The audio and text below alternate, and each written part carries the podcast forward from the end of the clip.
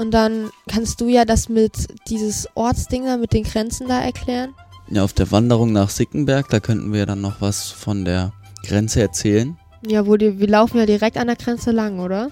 Wir laufen durch die Grenze durch, würde ich eher sagen. Warte mal, wo ist nochmal die Information hier über die Frau Bauer? Hi, ich bin David. Ich bin Miriam. Hallo, ich bin Sina. Also wir treffen heute Christina Bauer. Und 2005 hat sie eben diesen Hof entdeckt, gekauft und saniert. Auf diesen Hof begeben wir uns heute auch. Dann haben wir uns ein bisschen auf die Geschichte vom Hof konzentriert und haben halt dazu auch Fragen aufgeschrieben, ob sie die Geschichte von dem Hof kennt und ob sie etwas über diese Zwangsaussiedlung weiß, die in Sickenberg stattgefunden hat, also über diese Aktion Ungeziefer und die Aktion Kornblume. Wer macht jetzt eigentlich, wer macht jetzt das Interview? Das Interview macht ihr beide. Wenn du das Ortsporträt machst, dann machen wir beide das Interview. Wir können eigentlich alles zusammen machen. Hallo, ich bin Martin und ihr hört Grenzbegegnungen, den Podcast des Grenzmuseums Schifflersgrund. In zehn Folgen sind wir darin unterwegs an historischen Orten rund um das Museum, um Geschichte zu entdecken. Wir, das sind in dieser Folge Sina, Miriam und David von der Bergschule in Heiligenstadt, Anne aus dem Archiv des Museums und ich. Zusammen gehen wir auf Spurensuche hier am Eichsfeld und treffen Expertinnen und Zeitzeuginnen aus der Umgebung.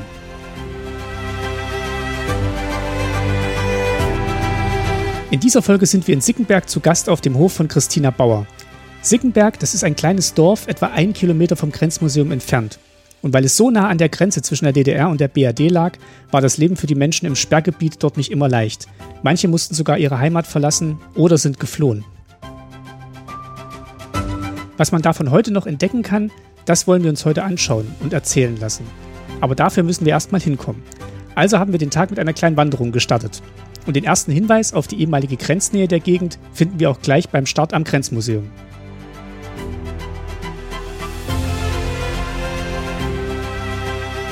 Eine Spur der Geschichte hier ist der Kolonnenweg, direkt neben der Grenze. Genau. Und jetzt befindet sich rechts von uns die alte Grenze. Also hier sieht man noch so einen Graben, wahrscheinlich Kfz-Graben, damit man mit dem Fahrzeug nicht durchfahren konnte. Rechts von uns war dann auch irgendwo der Grenzzaun. Neben uns, wo früher die Grenze stand, sind jetzt wunderschöne Wiesen und Felder mit Getreide und Bäume. Ist schön hier. Ja, ist ziemlich idyllisch. Kann man sich gar nicht mehr vorstellen, dass hier eine Grenze stand. Wir sehen jetzt schon den äußeren Garten von dem Hof mit ganz vielen Sträuchern und drumherum ist so ein alter Gitterzaun. Erster Eindruck vom Hof? Sehr cool. Gut. Ja, das war Marian. Marian, du musst ans Sickenberger, ans Sickenberger Ortsschild klopfen, damit die Leute sehen, dass es ein Ortsschild ist. Sickenberg, Gemeinde Asbach, Sickenberg, Landkreis Eichsfeld. Auch wenn der Hof von Frau Bauer schon in Sichtweite ist, wollten wir erst noch in Ruhe das Dorf Sickenberg erkunden und nach weiteren Spuren der Geschichte suchen. Anne vom Grenzmuseum Schifflersgrund hat uns dafür extra eine Fotografie mitgegeben. Die Aufnahme wurde Anfang der 1980er Jahre gemacht und zeigt den Friedhof von Sickenberg. Auf dem Weg dahin entdecken wir dann aber noch ganz andere Spuren.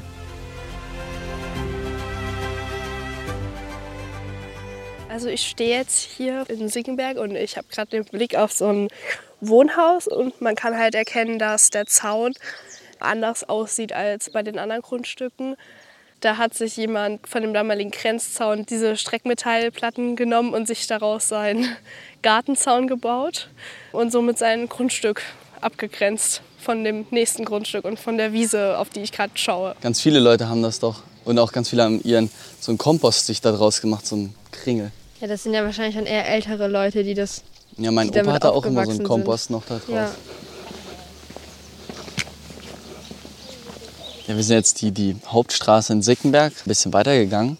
Und dann kommt man halt erst an der Bushaltestelle vorbei und dann kommt hier auf der rechten Seite so ein, auch so ein wunderschöner Fachwerkhof. Und da hängt halt über der großen Scheune so ein Schild drauf und auf dem Schild steht Dorf Sickenberg, Kreis Witzenhausen, Regierungsbezirk Kassel. Landwehrbezirk Kassel und Hauptmeldeamt Kassel. Und das ist natürlich ein bisschen verwirrend, weil Kassel gehört ja eigentlich zu Westdeutschland, aber wir sind ja in Ostdeutschland.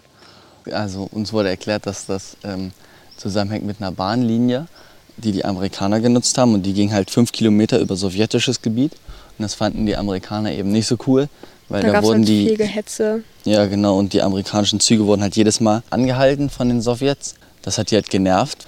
Und dann meinten die Amerikaner eben so, ja, wir tauschen jetzt halt die fünf Kilometer Bahnstrecke gegen fünf Dörfer hier im Eichsfeld. Und dann wurden halt die paar Dörfer wurden dann halt zu Thüringen wieder mitgezählt. Obwohl sie eigentlich zu Hessen gehört haben. Ja, und dann waren halt die Leute über Nacht, die hier in, He äh, in eigentlich Hessen gewohnt haben, plötzlich Thüringer. Genau. Und haben nach Ostdeutschland gehört, obwohl sie es eigentlich gar nicht wollten.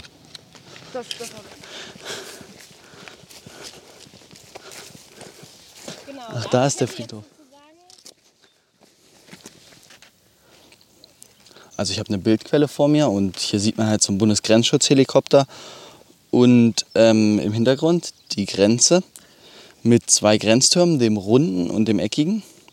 Und man sieht dabei im Hintergrund den Friedhof von Sickenberg. Und ich, also ich stehe quasi aus der gleichen Perspektive, nur natürlich nicht aus der Luft, sondern am Boden. Und man sieht ja hier, dass der Grenzzaun direkt hinterm Friedhof verlief. Also da war nicht so viel mit Ruhe bei einer Beerdigung, was natürlich irgendwie ein bisschen respektlos ist. Und mir wurde gerade noch erzählt, dass ähm, später die Menschen aus Hessen, also aus Westen, bis zur Grenze gegangen sind und teilweise versucht haben, dann bei einer Beerdigung oder so die Blume über den Zaun zu werfen. Und manchmal hatte man halt vielleicht auch einen netten Grenzer und der hat die Blumen dann noch bis ans ähm, Grab rübergetragen. Ja, aber hier sieht man eben auch, wie, wie dicht der Friedhof an der Grenze war und dass da fast kein Abstand war. Aber wenigstens hat man gesagt, dass man den Friedhof da lässt und nicht noch abreißt oder so, damit man da eine Grenze hinziehen kann. Ja, genau. So, wir gehen jetzt in Sickenberg Richtung Hof. Mit dem großen Tor. Wir müssen warten, glaube ich. Oh, ich sehe Frau Bauer schon. Alles gut. Also erstmal guten Morgen und herzlich willkommen. Super schön. Und äh, Sie kommen jetzt alle aus Heiligenstadt. Also gar nicht so weit weg, aber ja, die Grenzerfahrung ist dann doch einfach weit weg. Nach dieser netten Begrüßung wurden wir von Frau Bauer in ihren wunderschönen Garten geführt. Hier wachsen zahlreiche Gemüsesorten, Beerenbüsche, Obst und Nussbäume. An einem Tisch im Schatten haben wir unsere Technik aufgebaut und Frau Bauer als erstes gefragt, wo denn ihre Begeisterung für die Landwirtschaft herkommt. Also ich komme gebürtig aus dem südlichen Bereich von Hamburg, ganz in der Nähe vom Alten Land. Das ist dieses große Obstbaugebiet bei Hamburg. Und da habe ich als, als Jugendliche auf den Höfen viel mitgearbeitet.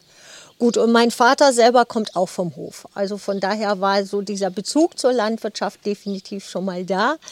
Ja, und ich finde Landwirtschaft nach wie vor total spannend gerade jetzt auch vor, den, vor dem Hintergrund der Klimaveränderung zu gucken, wie man nachhaltig wirtschaften kann und wie man dem so ein bisschen, klar, jeder kann nur ein ganz kleines bisschen dazu beitragen, aber wie man das so hinbekommt und so fand ich es früher schon immer wieder faszinierend, dass einfach aus so einem Häufchen Erde ne, unser Ja. ganzes Leben sich generiert. Sie haben ja vorher im Westen gewohnt und haben Sie da schon viel so von der Grenze so mitbekommen oder war das eher so ein nebensächliches Thema? Im Alltag war es ein nebensächliches Thema, das ist klar. Man hat die Grenze gemieden. Es war immer ein äußerst beklemmendes Gefühl, also aus westlicher Seite. Da hatte man ja diesen, dieses Schild hier, äh, Stopp, hier Zonengrenze oder so. Und der Zaun war ja immer weiter weg. Und haben Sie im Familienkreis, haben Sie darüber gesprochen, warum das so ist, warum da eine Grenze ist oder wurde das nie, also hat man darüber nicht gesprochen? Von den Eltern kam nicht viel. Aber das muss man ganz ehrlich sagen. Heute wird geschichtlich auch viel aufgearbeitet, aber meine Eltern gehörten dazu, die darüber fast nicht gesprochen haben. Und in der Und Schule? von ma- ja auch, auch nicht. Auch nicht. Mein Vater hat selbst in Leipzig studiert. Und äh, der hat auch immer gesagt, da, ihr könnt überall in der Welt rumfahren, aber da hinterm Zaun könnt ihr nicht. Das waren so, war so sein Spruch, der bei mir haften geblieben ist. Und er konnte das, diese Teilung auch nicht akzeptieren. Und für uns war es dann immer, das war so dieser Generationskonflikt in den 70er, 80er Jahren, wo wir gesagt haben, ihr habt den Krieg verloren, stellt euch nicht so an, was weg ist, ist weg. Und meine Kinder gehören, ich sag mal, die sind ja nun zehn Jahre älter als ihr oder 15 Jahre, aber die gehören ja schon zu der Generation, wo das alles kein Thema, keine Rolle mehr spielt. Mein Schwiegersohn kommt aus Dresden, die wohnen in Erlangen. Und dann, als Sie ähm, also hierher gekommen sind, haben Sie sich dann mehr mit der Grenze beschäftigt oder war das dann auch wieder nur, also war das so ein nebensächliches Thema? Also nee, Sie haben sich ja finde dann. ich, finde ich immer noch ganz spannend. Also die ersten Jahre war das ganz spannend. Ja. Ja, also ich bin auch mal den ganzen Tag im Grenzmuseum, habe mir die ganzen alten Bilder angeguckt. Und man ist ja hier auch mit diesem Grenzstreifen konfrontiert. Also ich jogge ja ab und zu mal hier so eine meine kleine Runde, da laufe ich ja auch auf dem Kolonnenweg. Und der schönste Blick ist ehrlich, wenn man hier oben hochgeht und vor dem Friedhof geht ja dann dieser, da standen dieser Stichweg durch den Wald, durch die Hecke. Und dann denke ich immer, boah, dann guckst du so auf den Meißner.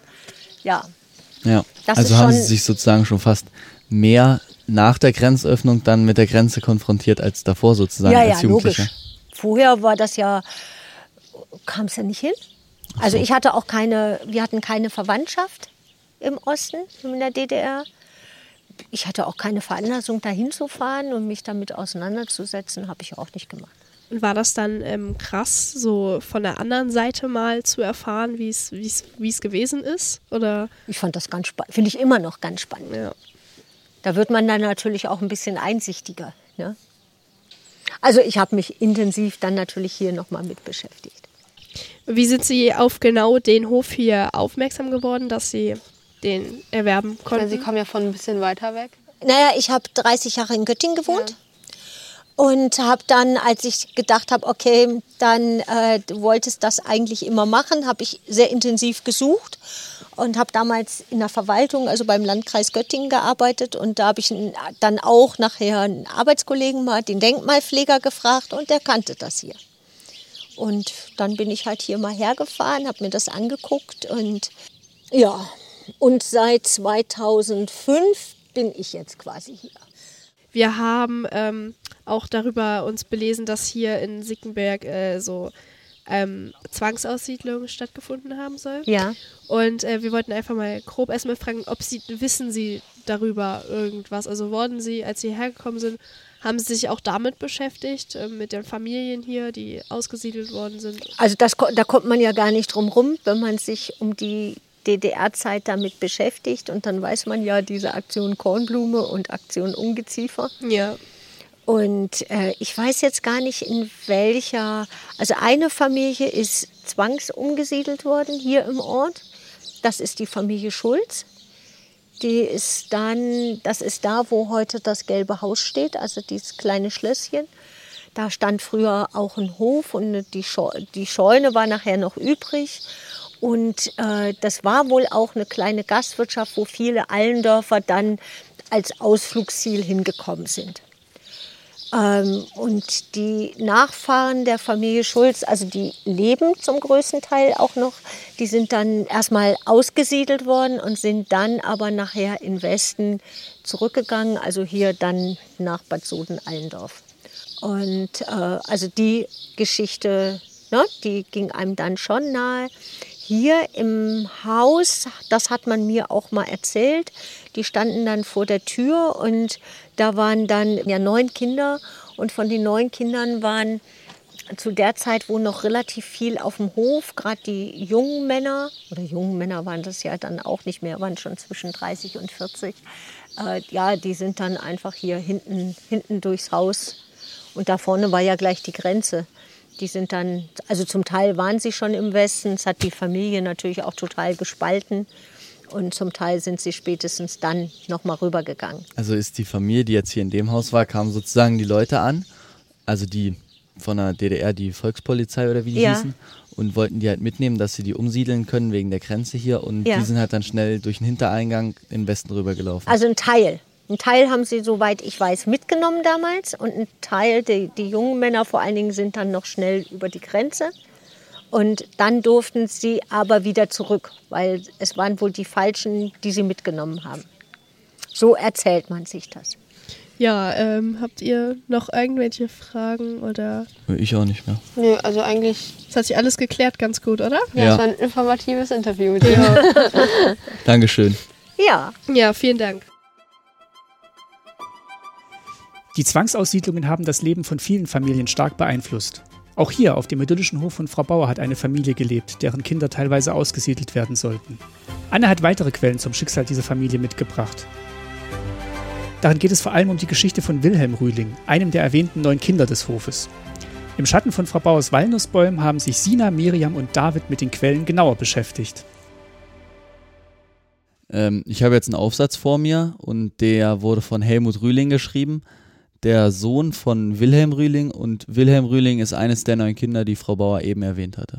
Und der hat halt in Sickenberg gewohnt und ist von hier aus dann nach Bad Soden-Allendorf rübergegangen in die Schule, weil das war ja früher auch Hessen und für ihn war das halt da die Schule und am Anfang hat er halt an der Grenze so gar keine Kontrollen gehabt. Später kamen dann so leichte Kontrollen, er musste seinen Ausweis vorzeigen. Und dann zum Ende hin wurde er da auch mehrmals äh, festgenommen und festgehalten, aber meistens durfte er dann einfach weitergehen, so nachmittags oder so zu seiner Familie wieder nach Hause. Ja, und dann beschreibt er die Flucht seiner Familie.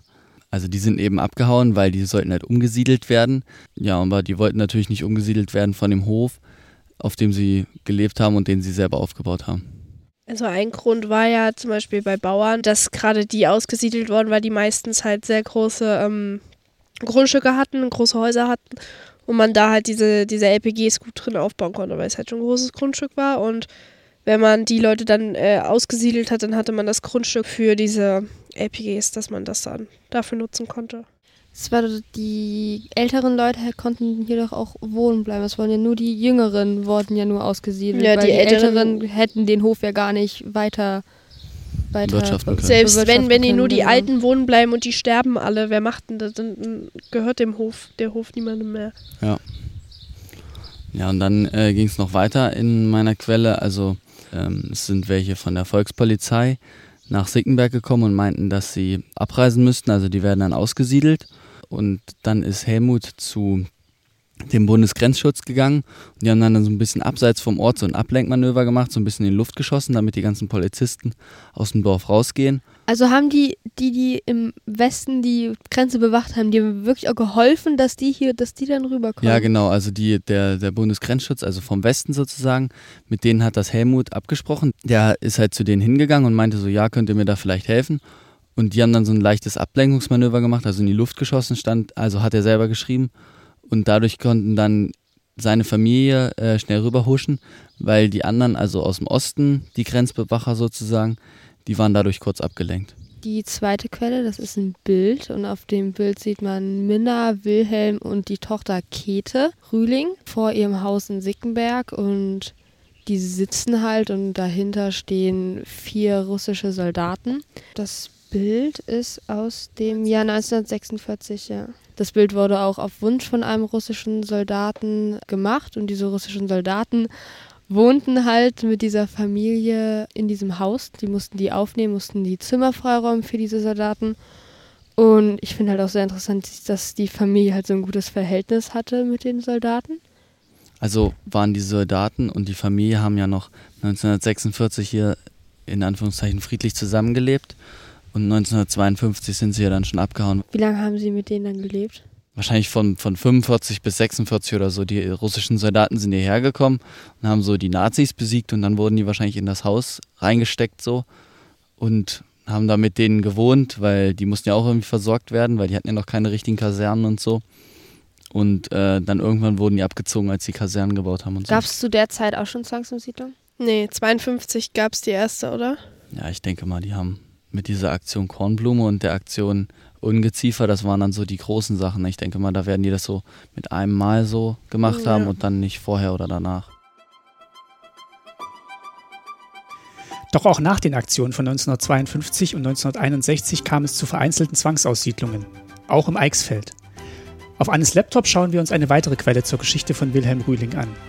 Dabei handelt es sich um eine Fernsehdokumentation aus dem Jahr 1978. In der Dokumentation trifft ein Reporter vom Westfernsehen auf Wilhelm Rühling und seinen Bruder Kurt, der ebenfalls 1952 vor der drohenden Zwangsaussiedlung flüchtete.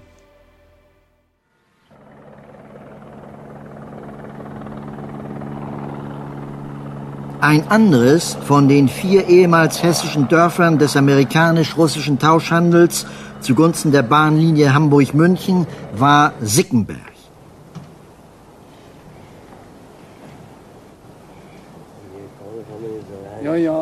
Habe ganz in der Nähe gegenüber zwei Bauern von 75 und 82 Jahren kennengelernt, die seit über einem Vierteljahrhundert Tag für Tag in ihr verlassenes Heimatdorf hinterm Zaun blicken können.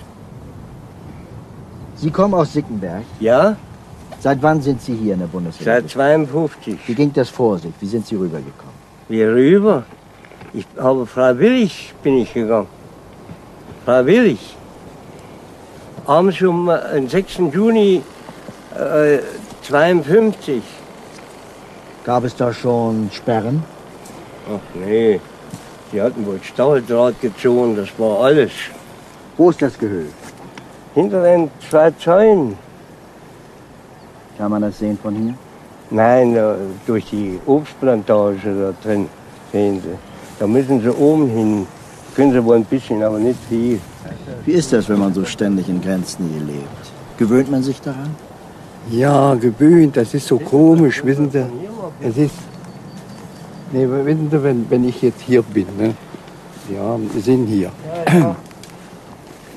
Es ist kein, wo man sagen, ist alles so tot. Ich müsste dahin gehen, wenn ich nach Frankreich gehe, kann ich nach Frankreich gehen. Wenn ich nach Russland gehe, muss ich nach Russland gehen können. Das muss, man, muss mir frei bleiben. Ich muss frei laufen können. Das ist meine Meinung als Mensch. Ich bin menschlich. Was sehen Sie denn? Man sieht gar keine hier. Überhaupt nicht. So rufen Sie mal hin. Es geht kein Hahn, kein es geht kein Hund bellt. Ist doch wie tot da drüben. Weiß man, wie viele Leute drüben wohnen in Sickenberg? Ja, das kann ich auch nicht feststellen. Wo wir sagen, vor 18 Jahren, da konnte man auch mal mit den äh, Grenzgängern da mal sprechen. Ist heute alles aus. Sind es immer dieselben Grenzwachsoldaten? Das wissen wir gar nicht. Vor 18 Jahren, da hat man mal, äh, wollen wir sagen, wenn da hinten, ne, dann gingen sie dichte vorbei. Ne? Dann haben sie mal gegrüßt und unserer hat gegrüßt und hat gesagt, na wie geht's denn? Ne? Das haben sie auch mal gesagt. Aber heute ist alles aus, sehen Sie doch. Überall Wachtürme. Ist doch alle nicht nötig. Wegen mir brauchen sie keinen Wachturm hintermachen. Wenn sie alle so dächten wie ich, braucht man keine Polizei und kein Gericht. Das ist bitter. Sind hier schon welche rübergekommen? Oh. Naja, die fürchten keinen Zaun. Das ist doch schon viel, wenn einer rüberkommt, das nackende Leben bloß zu opfern. Haben Sie irgendwelche Verbindung zu den Sickenbergern von heute? Ach, Wo kann ich eine Verbindung aufnehmen? Das sehen Sie auch durch die zwei hohen Zäune. Das sind aber Leute, die Sie von damals noch kennen. Ja, das kann ich nicht behaupten. Die müssen die stumme Jule spielen, die dürfen die nicht ausreden. So, das habe ich Ihnen genug gesagt. Das andere können Sie zensieren. Ja, die hatten nicht so viel äh, Spaß daran, dass ihnen halt die ganzen Ländereien halt weggenommen wurden, mehr oder weniger, obwohl sie ja dann eigentlich selber geflüchtet sind. Also sie haben halt im Westen auch nicht viel selber, viel dann von der BRD bekommen. Und hatten auch nicht so wirklich Lust, über ihr früheres Leben drüben zu reden. Hatte ich so das Gefühl. Also Ja. über die Leute da, die sie da kannten, wollten sie nicht wirklich drüber reden. Ja. Ja, Weil es wahrscheinlich auch ziemlich schmerzhaft ist. So, sie mussten da weg, sie werden sie wahrscheinlich nicht mehr sehen. Also sie waren ja auch schon ein bisschen älter. Also das kann ich mir schon vorstellen, dass es sehr schmerzhaft ist, das alles nochmal wiederzugeben. Vor allem die haben da ja ihr das die meiste, nee, vielleicht nicht die meiste Zeit ihres Lebens, aber viele Jahre ihre ja, Jugend doch die da. meiste Zeit, weil die sind ja mit 57 geflohen, also schon Ah, den Großteil ihres 57? Lebens. Ja. Achso, ja. Dann einen großen Teil ihres Lebens haben sie da verbracht. Ihre ganze Jugend, ihre ganze, ihre ganzen Freunde, ihre ganze Familie war da. Also es kann schon verstehen, dass sie da nicht so viel Lust haben, drüber zu reden.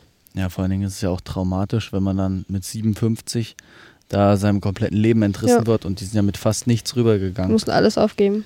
Die hatten keine Wertsachen, nichts.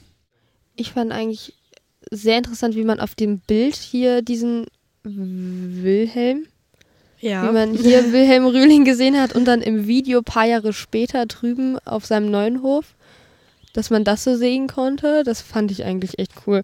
Und auch was bei dir, David, in deinem Dings, dass man erfahren hat, dass halt wirklich drüben die, die an der Grenze das da bewacht haben oder die, die da mal Kontroll, dieses BGS da, dass die wirklich geholfen haben, dieses Ablenkungsmanöver zu machen, dass die Familie halt flüchten konnte.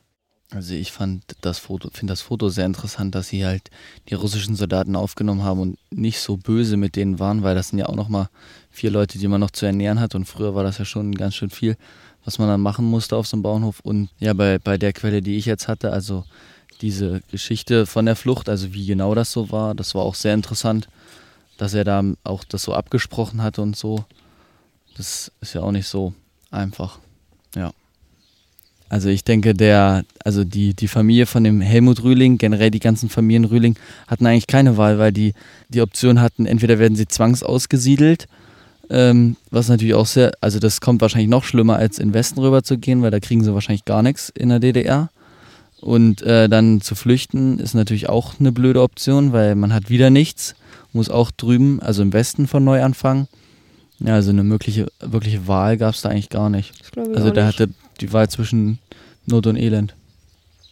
Wahrscheinlich am Ende haben sie sich wahrscheinlich doch fürs Bessere entschieden, weil ich denke mal, im Westen hatten sie dann doch noch einen Hof und konnten für sich ein bisschen leben dann, auch am, also erst am Ende, aber im Osten wäre es wahrscheinlich noch schlimmer gewesen. Ja, und da wussten sie wahrscheinlich auch, dass sie sich jetzt was aufbauen, wo sie nicht wieder, wo sie nicht wieder weg, wo sie nicht wieder Angst haben, dass sie weg müssen.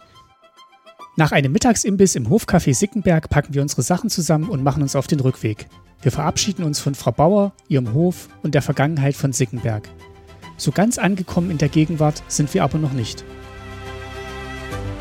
Aber dass hier auch wirklich mehrere Familien wirklich auch geflohen sind, finde find ich schon krass. Also mit so einer ganzen Familie zu fliehen, erstmal den Mut dazu zu haben, vor allem auch wenn es um Kinder geht, die dann da irgendwie rüber zu schmuggeln, sage ich jetzt mal, das ist schon, weil da kann ja immer mal was passieren, es kann ja immer mal wer kommen, es kann dann immer mal irgendwer verpetzen, wenn du Es das kann an auch sein, dass ein Kind schreit oder irgendein Ja. Hund bellt oder so. Ja. Oder wenn du das irgendwer, irgendeiner falschen Person hier im Dorf sagst und die sagt das dann sonst wem und dann passiert was Schlimmeres, als umgesiedelt zu werden. Also das kann man sich eigentlich gar nicht vorstellen, wenn man hierher kommt und es ist alles schön grün und man kriegt hier Essen. Also das ist, das ist schon. Ich finde gerade auch, weil das so ein, das ist so ein ganz kleines Dorf mitten im Nirgendwo gefühlt und da sich dann so vorzustellen, dass genau hier eine Grenze lang gegangen ist und genau hier solche Dinge passiert sind, finde ich auch ein bisschen krass, weil wie viele Einwohner hat das hier, weiß ich nicht. Fünf, 20. sechs, fünf, sechs, sieben Familien, die hier wohnen, keine Ahnung, das ist so wie so ein kleines Dorf im Nichts und genau hier passiert dann sowas, das finde ich schon echt krass auch, ja. Ja, aber wenn man jetzt so hört, dass zum Beispiel jetzt auch schon wieder Krieg in Ukraine ist, da wird einem schon, schon ein bisschen mehr bewusst, dass es halt immer passieren kann, dass irgendwas mal falsch laufen sollte und dann kann das halt auch zu uns hier noch weiter in die Nähe kommen. Und Ukraine ist jetzt ja noch nicht so weit weg. auch gerade Russland, Ukraine, so ist nicht nur das wegen dem Krieg, sondern auch, wenn man überlegt, damals als ähm, zum Beispiel äh, Atomkatastrophe war, Tschernobyl, die ganzen Leute mussten auch weg und das zieht auch bis nach Deutschland, bis nach sonst wohin und die Leute, wenn die davon schwer betroffen sind, müssen die auch da weg. Und das kann durchaus auch in Deutschland passieren. Also ist jetzt nicht so, so unglaublich unwahrscheinlich, dass nicht nur Zwangsaussiedlung wegen sowas, aber auch so wegen anderen Sachen passieren kann. Also ich denke, es muss ja nicht unbedingt eine Zwangsaussiedlung sein, es kann ja auch irgendeine andere Situation sein. So ein Krieg alleine reicht ja schon, dass man umsiedeln muss oder so. Und aktuell ist es ja sowieso Thema. Aber auch hier ist es ja so gewesen, dass die Leute ja eigentlich relativ sicher waren, weil die Grenze war ja woanders. Und dann kam plötzlich die Grenze genau in ihr Dorf rein so. Also die wussten das ja auch nicht, von denen war das ja auch einen Tag auf den anderen so. Vorher dachten, haben die sich sicherlich auch sehr sicher gefühlt, so wie wir jetzt. Also es kann halt immer passieren. Ja, was ich auch ziemlich interessant finde, ist so dieser Lauf. Also, dass es halt am Anfang so ein kleines verschlafenes Dörfchen war Und dann wurde es plötzlich so ganz interessant äh, von der Grenze her und so. Und ähm, dann war ja hier, also war ja sozusagen nichts mehr los wegen der Grenze. Man konnte nichts mehr machen und es war, also das Dorf lag ja eigentlich quasi die ganze DDR-Zeit über, war das ja wie so ein stiller Krieg oder so, weil man konnte ja nichts machen und die Leute, die hier gewohnt haben, die haben in so einem Gebiet gewohnt, wo sie, naja, nachts nicht in den Wald gehen konnten. Und jetzt ist es wieder idyllisch, also es ist so erst ganz normal gewesen dann richtig schlimm und jetzt wieder wunderschön. Das war Zwangsaussiedlung, eine Folge aus der zehnteiligen Podcast-Reihe Grenzbegegnungen des Grenzmuseums Schifflersgrund. Zu hören waren in dieser Folge Sina Backhaus, Miriam Puppa, David Schulz und Christina Bauer. Wenn auch ihr mehr über diesen Ort erfahren wollt, dann schaut in den digitalen Lernraum des Grenzmuseums oder kommt selbst vorbei. Wir hören uns wieder in einer der kommenden Folgen. Macht's gut!